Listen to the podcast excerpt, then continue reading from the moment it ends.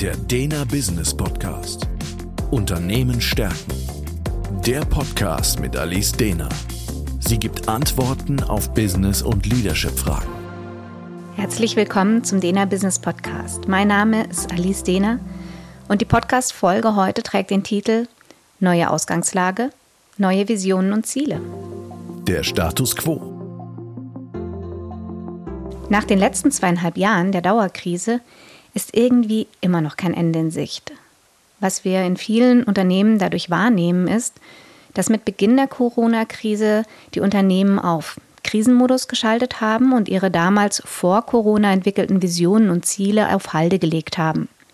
Jetzt versuchen sie, die alten Visionen, die auf Halde lagen, zu reaktivieren und irgendwie den Faden wieder aufzugreifen und weiterzumachen wie bisher. Das ist allerdings aus meiner Sicht gefährlich.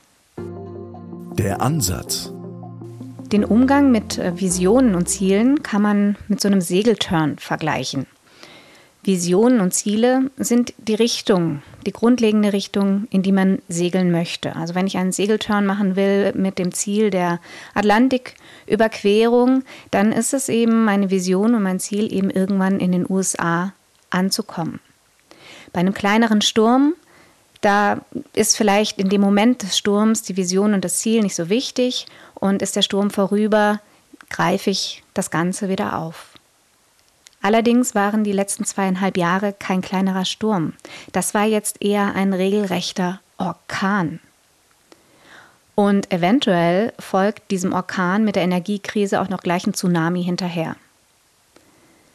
Nach so einem Orkan und noch nicht wissend, ob jetzt auch noch der Tsunami kommt, ist es jetzt aber absolut Zeit für eine Standortbestimmung. Ich muss natürlich erstmal schauen, wo bin ich denn jetzt überhaupt? Und bei dieser Standortbestimmung, da sollten sich jetzt Unternehmen eine Menge Fragen stellen. Und die Fragen, die man sich jetzt stellen sollte, gehen definitiv in die Richtung, was hat sich bislang verändert durch diesen Orkan? Was wird sich voraussichtlich noch weiter verändern? Also das heißt, wie wird aufgebaut werden auf diese Veränderungen des Orkans? Plus kommt eventuell auch noch der Tsunami. Wie müssen unsere Visionen und Ziele daran angepasst werden? Und macht es überhaupt noch Sinn, unsere Visionen und Ziele, oder brauchen wir nicht gar neue? Und verändert hat sich in meinen Augen eine Menge. Zum einen hat sich der für jedes Unternehmen kritische Faktor Mensch verändert. Die Ansprüche und Wünsche an die Art und Weise zu arbeiten und zu leben haben sich verändert. Die Prioritäten haben sich verschoben. Verstärkt wird das noch durch die Generation Z. Themen wie Nachhaltigkeit und Purpose rücken immer mehr in den Vordergrund. Freizeit zum Beispiel bekommt eine immer größere Gewichtung und ist manchmal schon die neue Währung. Gerade bei Gehaltsverhandlungen merken das Führungskräfte zunehmend. Zusätzlich schlägt der Fachkräftemangel auch immer mehr zu Buche. Die Art und Weise der Zusammenarbeit hat sich verändert. In einigen Unternehmen, in denen, mit denen ich zusammenarbeite, gibt es nach wie vor Teams, die sich während der Corona-Zeit so vergrößert haben, dass sich die neue Konstellation noch nie live getroffen hat. Und das macht eine Menge mit den Menschen. Das digitale Mindset hat sich sowohl auf der Seite der Mitarbeiter, aber natürlich auch auf der Kundenseite komplett gedreht. Und je nach Branche haben sich dadurch auch die Produkte oder Dienstleistungen verändert und sollten zumindest angeschaut werden, ob sie einer Veränderung bedürfen, um eben am Schluss wirklich die Bedürfnisse der Kunden von heute gerecht zu werden weil natürlich auch die Kunden sich am Schluss verändert haben. Die Lösung. Um zu der vorhin aufgeworfenen Frage, müssen die alten Visionen und Ziele angepasst werden, zurückzukommen, denke ich, ja, in den meisten Unternehmen unbedingt. Denn um auf die genannten allgemeinen und jetzt natürlich noch nicht auf die spezifische Ausgangslage Ihres Unternehmens zum Beispiel ausgerichteten Veränderungen zu reagieren, wird es darum gehen, das Unternehmen marktgerecht und flexibel aufzustellen. Das sind zwei Faktoren, die definitiv angeschaut werden sollten. es sollten die Visionen im Hinblick auf das Wertesystem angepasst werden. Hier braucht es mit Leben gefüllte Werte, die zum einen die Mitarbeiter wirklich motivieren, die sie antreiben, in Problemlösungen ihren Hirnschmalz und ihre Zeit zu investieren und wirklich sie mehr treiben als nur das Geld verdienen, weil dieses nur Geld verdienen reicht vielen eben einfach nicht mehr aus. Im Rahmen dessen sollte natürlich auch die Art und Weise der Zusammenarbeit unter die Lupe genommen werden. Ist das alte Modell, das vor allem Wertschätzung für viele lange Tage mit Überstunden gibt, noch das Richtige? Immer mehr Wissensarbeiter haben wir und damit ist dieses Modell eventuell ein Auslaufmodell, denn wird es wirklich den besten Output produzieren?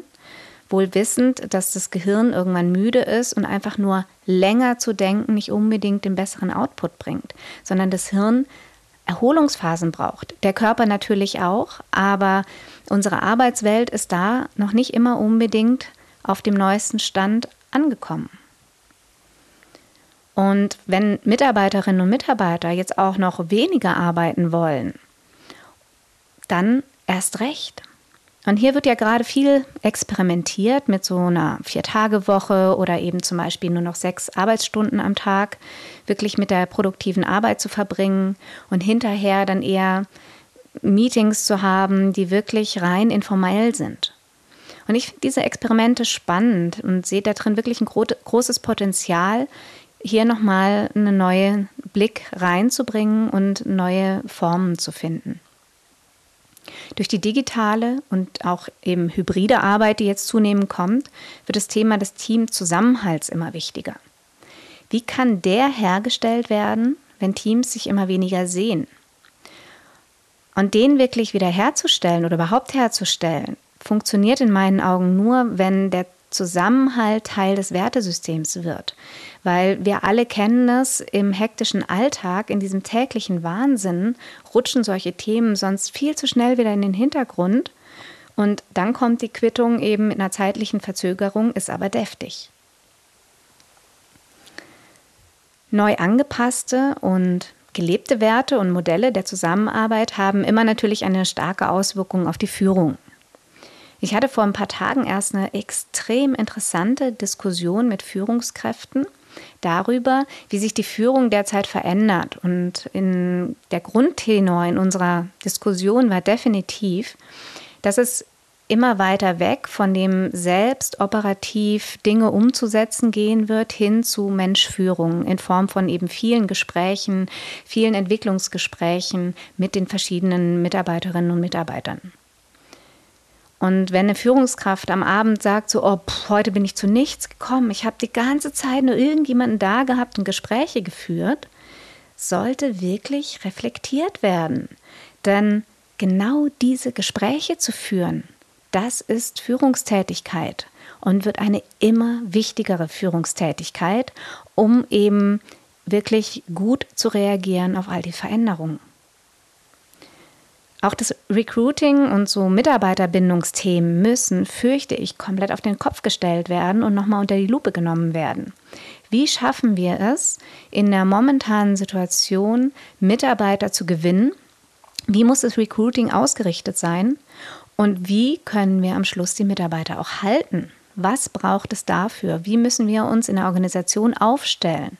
Wie müssen wir mit Themen wie Resilienz umgehen? Wie müssen wir mit Themen umgehen, dass eben dieser Purpose gefragt ist, dass Mitarbeiter etwas anderes wollen, als Mitarbeiter halt das vor 20 Jahren wollten? Und jetzt eben wie so durch so einen Katalysator der Corona-Krise durch, erst recht. Und wie schon erwähnt, in einigen Branchen sollten sich sogar die Produkte und Angebote angeschaut werden. Passen die noch in diesen Markt? Passen die zu unseren Kunden? Wie haben sich denn unsere Kunden jetzt wirklich verändert? Und welche Auswirkungen hat das wieder auf unsere Produkte, auf unsere Dienstleistungen? Was müssen wir hier anpassen, um wirklich wettbewerbsfähig und zukunftsfähig zu sein? Und ich glaube, es ist offensichtlich geworden, dass es eine Menge zu tun gibt aber ich bin mir sicher, dass es sich lohnt, mit all diesen Fragen zu beschäftigen und hoffe, hier kleine Anregungen gegeben zu haben. Der Dena Business Podcast. Unternehmen stärken ist der Führungskräfteimpuls und Management-Input mit Gedanken für die Zukunft. Für weitere Informationen und Fragen finden Sie uns im Internet unter www.dena.academy.